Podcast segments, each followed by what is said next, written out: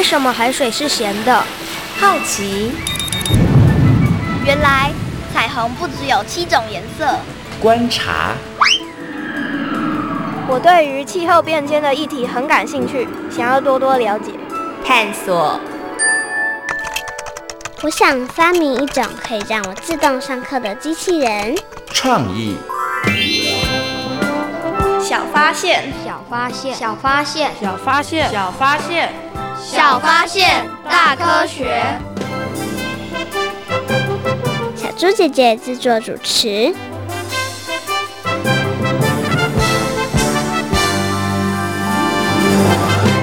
二零一七年可以说是人工智慧应用大爆发的一年，越来越多应用开始在商业与生活中实现。各式各样的 AI 应用都在不同领域中有所突破，从交通、医疗到娱乐服务，部分 AI 专家认为周休三日可能成为新的社会运作模式。小发现，别错过，大科学过生活。欢迎大家收听今天的小发现大科学。我们是科学小侦探，我是小猪姐姐，我是光宇。很开心呢，又在国立教育广播电台的空中和所有的大朋友、小朋友见面了。哇，刚刚呢，在我们的科学生活大头条里头呢，有说到了去年二零一七年呢，是人工智慧应用大爆发的一年哦，在我们生活当中有好多的领域，好多的面向都运用到了 AI 人工智慧哦。请问一下光宇，你有没有听过 AI 人工智慧这个名词？有。哎，你在哪里听到的呢？在 YouTube 上面看到的。哦，然后在新闻当中也有播放，对，对不对？那你觉得 AI 人工智慧重要吗？重要。在我们生活当中有很多的地方都运用到了吗？嗯。那你觉得 AI 人工智慧比人脑聪明吗？没有。为什么？你刚刚明明说 AI 人工智慧很重要啊，为什么觉得它没有比人脑聪明？有一些事情它还是没有办法，就是可以跟人类做的一样。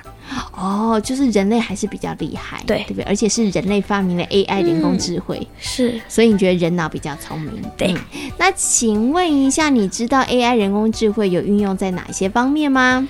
无人汽车，还有无人餐厅，还可以跟别人下棋。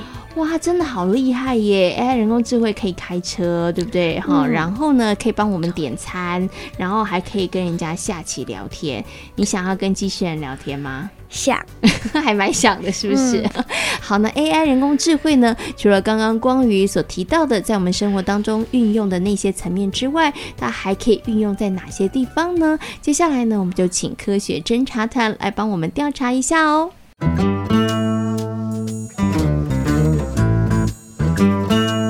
有问题我调查，追答案一级棒！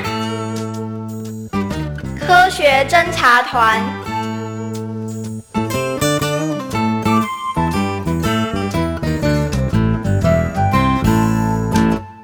我是一号侦查员。根据国际航空电讯协会一项最新统计，目前已经有百分之十四的航空公司。百分之九的机场导入聊天机器人应用。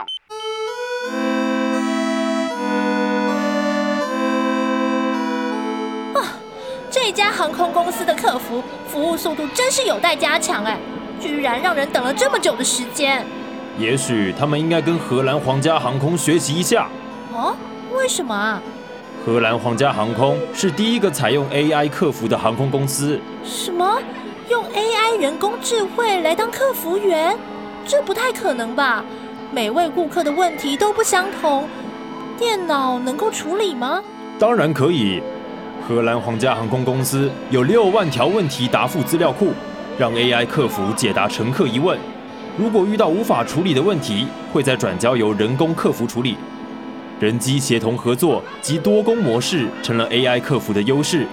执行后，客服人员能有更多时间专注在有紧急需求的乘客身上。哎，听起来挺不错的哎。你知道吗？当有越来越多的顾客使用 AI 客服，系统就累积越多的资料，也能帮助顾客更容易找到解答哦。我想这样顾客应该会非常满意。嗯，公司节省成本，顾客满意，这应该是双赢的局面吧？根据一项最新统计，目前已经有百分之十四的航空公司，百分之九的机场导入聊天机器人应用，所以我想这应该是未来趋势吧。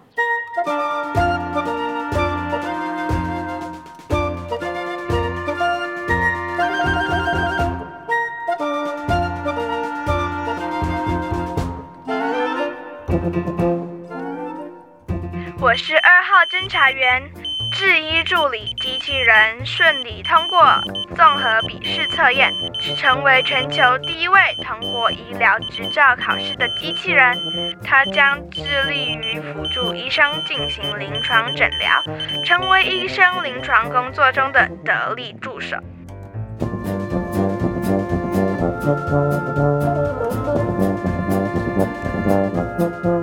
现在医护人员不足的问题真让人担心。你呀，不用烦恼了，很快就能够找到解决的办法喽。真的吗？要怎么解决啊？AI 人工智慧机器人就可以啦。你在开玩笑吧？这怎么可能啊？机器人怎么会看病？最近啊，AI 机器人小易，他才刚刚通过了临床执业医师综合笔试评测哦。他啊，也是全球第一位通过医疗执照考试的机器人。哇，太酷了吧！他的成绩好吗？他的成绩啊，是中高级以上的水准哦。考到了执照，那他要做些什么啊？真的要为病人治病吗？嗯，他主要的工作是辅助医生执行临床的诊疗，成为医生临床工作的得力助手。嗯，这样应该能减轻医师一些工作负担，说不定以后我们提供医疗服务的机器人就会满医院跑呢。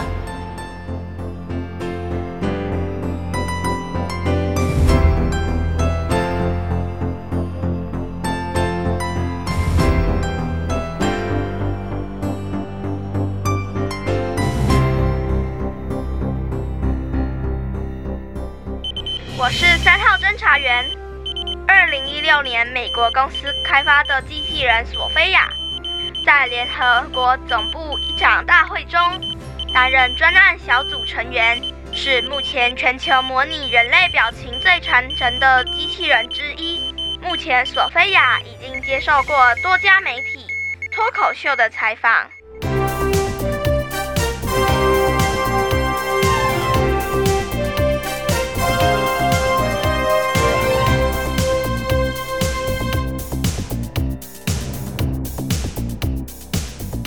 你没有看过索菲亚上脱口秀的节目啊？索菲亚，她是谁呀？她可是全球有名的机器人呢。同时啊，她也是第一个获得公民权的机器人呢。什么？公民权？这会不会有点夸张啊？哎，怎么会？如果你有看过她上电视的模样，你就会发现她跟你我都一样。她还曾经呐跟联合国副秘书长对谈呢。天哪！再这么下去，会不会有天机器人也能参与投票？啊，对了，万一机器人违法，是不是也应该要接受制裁呢？这这个问题，好像也有人提出来讨论呢。本来我还觉得生活中有 AI 人工智慧机器人挺好的，但现在我该开始有点担心了，会不会哪天啊，机器人会统治人类？哎呦，你的电影和小说看太多了吧？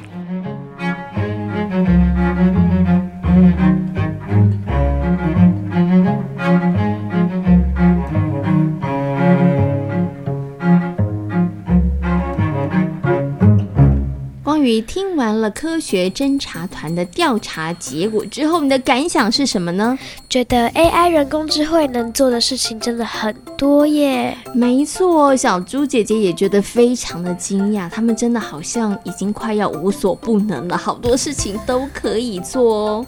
小猪姐姐，我有看过索菲亚耶。什么？你有看过机器人索菲亚？你在哪里看到她的？不是看到她本人啦，那你是，是在荧幕，就是 YouTube 上看到她哦？感觉怎么样？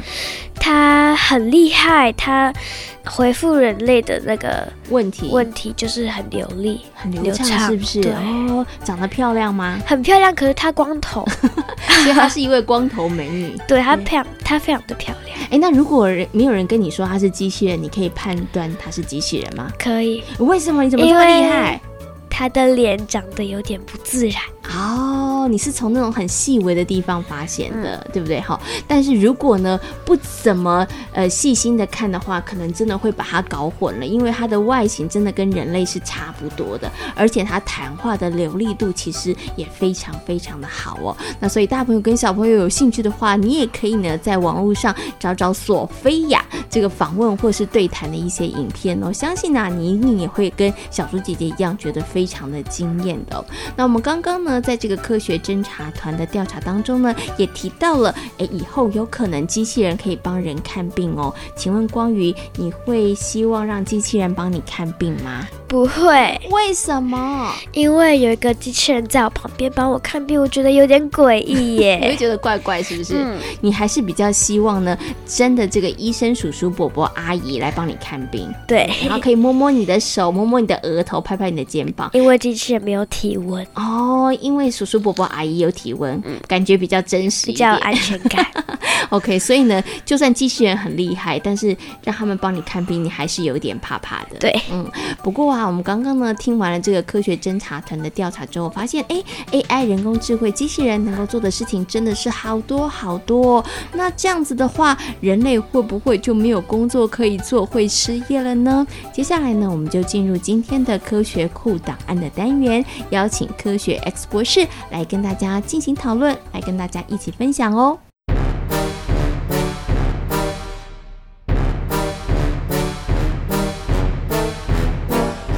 科学库档案。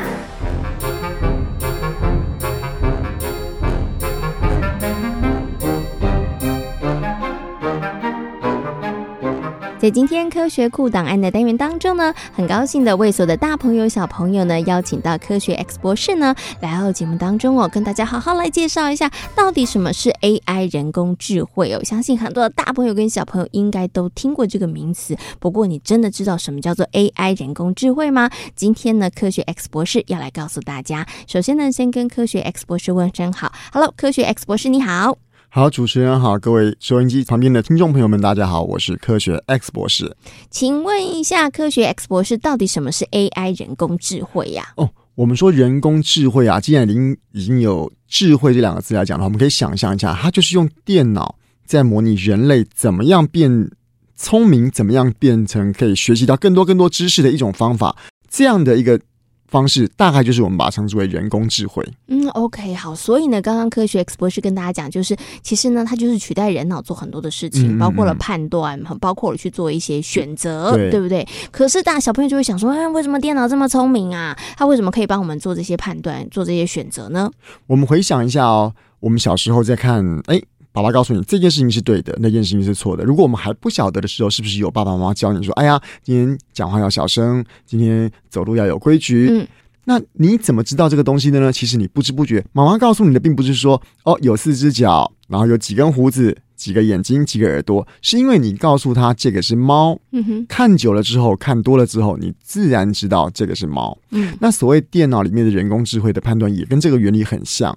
我们以前早期在做，比如说我们今天刚刚以举举个例子做猫的判断的时候呢，可能告诉你说，哦，今天有什么样的形状，头是圆圆的，身体什么形状。可是现在的判断方式是比较接近人类的学习，就是我不断的给你看猫，不断让你知道猫，看久了之后，你电脑自然会分析出猫的。一些特质，嗯，总而言之，我告诉你，这一大堆都是猫。知道了之后呢，下一次你就会有判断出猫的能力了。所以，跟我们今天看到的很多东西一样，我今天告诉你，这个字写得很漂亮。这个男生长得很帅，你要说他怎么帅呢？你要说这个字怎么漂亮呢？其实你看多了，看多了，自然就会有一个判断的标准。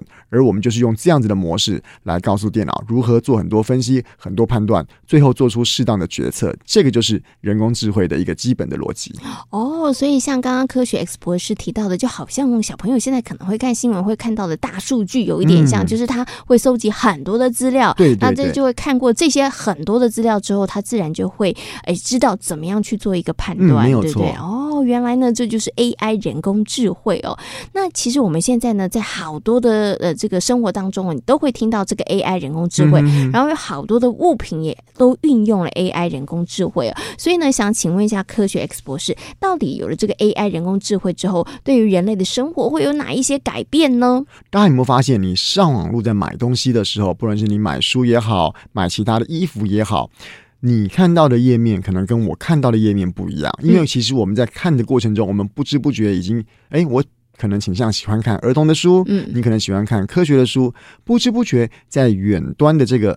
卖我们书、卖我们衣服的这个软体的后台，他已经记录下了我们的行为了。他也发现说，诶，这件衣服好像比较多人看，这本书看一看的人后来都有人买，所以不知不觉在他的判断过程中，我们的行为已经成为他的一个参考的标准。嗯，之后呢，再有新的客人进来，他就会把比较畅销、觉得这个客人的年纪、性别比较可能要买的商品推给那个人来看。这个就是一个我刚刚说的最最最简单的一种判断的方式。那再讲到最近一个比较流行、比较夯的话题，我们现在不是都在讲自动车、自驾车的驾驶吗？嗯、无人驾驶。嗯，没有错，没有错。其实你很难告诉车子说：“哎呀，今天看到红灯，红灯要停，绿灯要行。”可是马路上的状况并不是只有红灯停、绿灯行这么简单，还有很多非常非常多的突发状况。我到底是要开慢一点、开快一点、赶快紧急刹车，还是要冲过去？这些都是人的判断。其实这些人的判判断非常非常不容易用规则跟。公式写下来，嗯，所以唯一能够做的是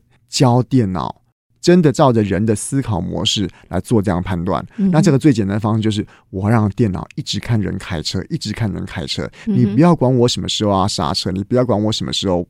要加速，你只要记得我在这种时候要加速，这种时候要刹刹车。久而久之，你电脑的行为就会变得跟人越来越接近，而自驾车的驾车行为也会跟真正真正的驾驶越来越像。嗯，可是像刚刚我们以开车来举例的话，它是好处。嗯，可是 AI 人工智慧，它难道都只会带来好处，它没有坏处的吗？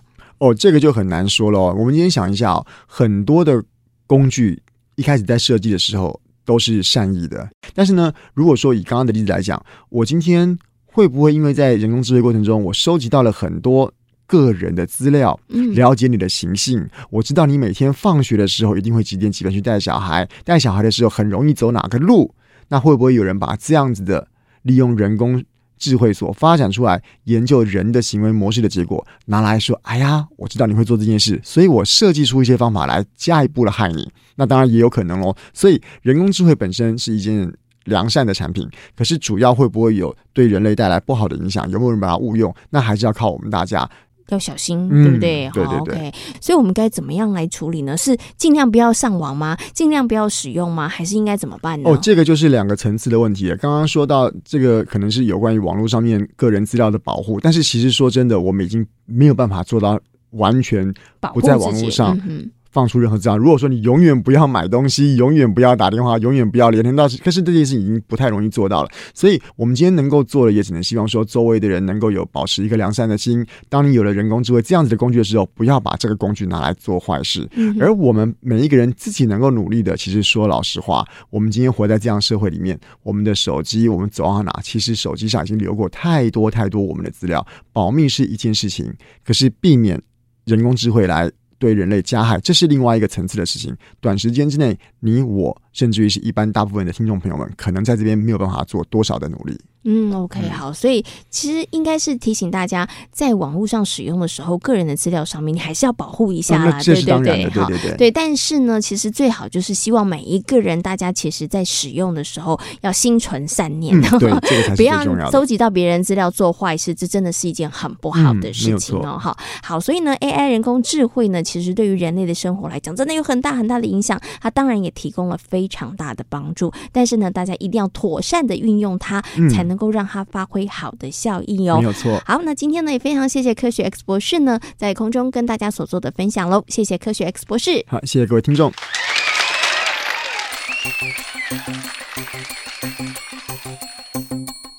透过刚刚科学 X 博士的说明，相信所有的大朋友跟小朋友对于 AI 人工智慧应该有更多的认识和了解了。关于如果啊你是科学家的话，你想要利用 AI 人工智慧做什么呢？陪独居老人聊天或是玩游戏。诶，为什么你会有这样的构想呢？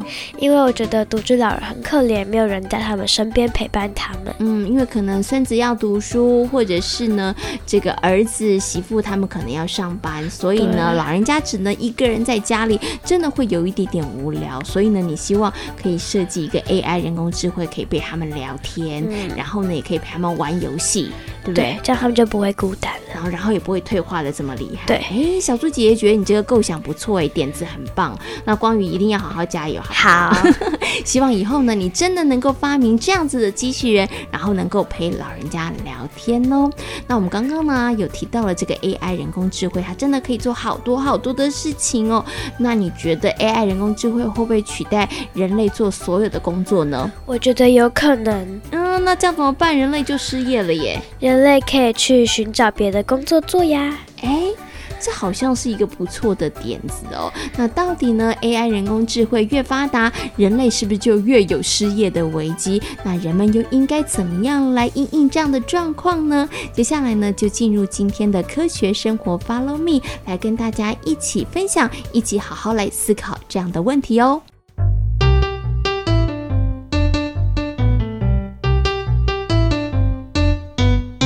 科学生活，Follow me。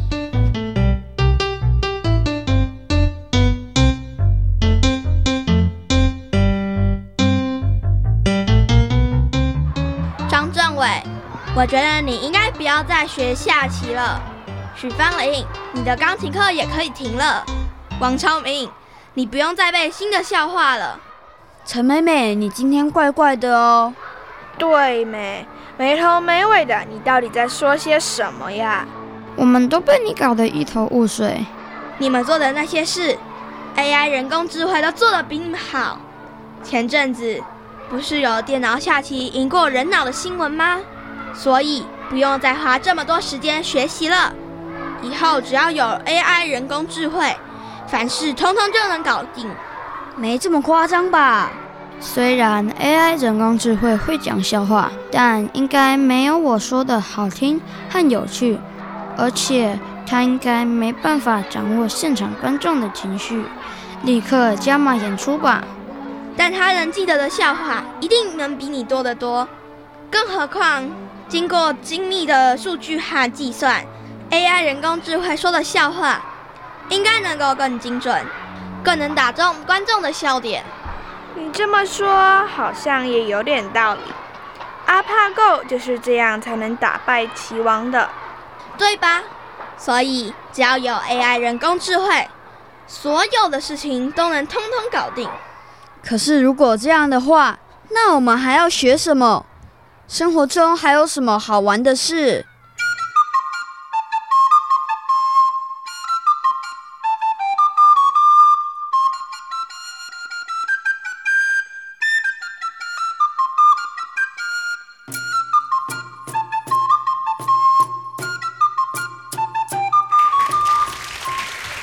谢谢陈美眉，他们这组的报告很用心，很不错哦。杜老师，AI 人工智慧真的这么厉害吗？它的确有些优势和能力是人类无法相比的，像它能搜集大量的资讯，然后用超快的速度分析，它不会累和疲倦，这点也是人类无法追上的。现在许多的工作都能用 AI 人工智慧来取代。那人类以后会不会失业、没工作？你们觉得有可能吗？当然有喽！现在有无人驾驶车、无人便利商店、无人银行，有越来越多的行业人力不断的缩减中。应该还有些工作是 AI 人工智慧不能取代的吧？我赞成王超明的看法。AI 人工智慧虽然可以聊天讲笑话，但是要解决人类心理的问题。应该就没办法了吧？AI 人工智慧为我们解决了许多生活上的困扰，同时也让我们的生活更便利。的确也带来了极大的变化。有些工作啊会因此而消失，也有产生了新的工作。比如说 AI 人工智慧的管理者。所以，与其担心哪些职业会消失，不如想办法培养自己的能力，让自己成为无可取代者。那到底要做什么才不会被 AI 人工智慧取代呢？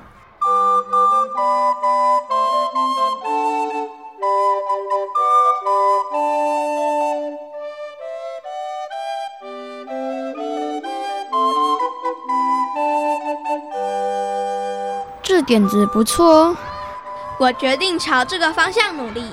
我要成为一名篮球员。什么？篮球员？陈美美，你又没很爱打球。以前是不太喜欢啦，不过我决定从今天开始培养。你为什么想当篮球员？因为这是个不被 AI 人工智慧取代的职业啊。杜老师不是说过，我们要培养自己的能力，让自己不被机器人取代吗？杜老师是这么说没错啦，但是应该要找自己有兴趣的事。当然球员可没你想象中的那么简单。其实我表姐说，人类的反应和判断力是 AI 人工智慧没办法取代的，所以我们也不用太紧张啦。真的吗？当然喽。就像虽然 Siri 会说笑话，但我觉得王昌明的笑话说的才精彩。为什么？王昌明挤眉弄脸。外加搞笑的动作，这些可都是 Siri 做不到的呢。有道理耶，所以我们应该要找出自己的优势，然后打败 AI 人工智慧。不是打败，是和平共存啦。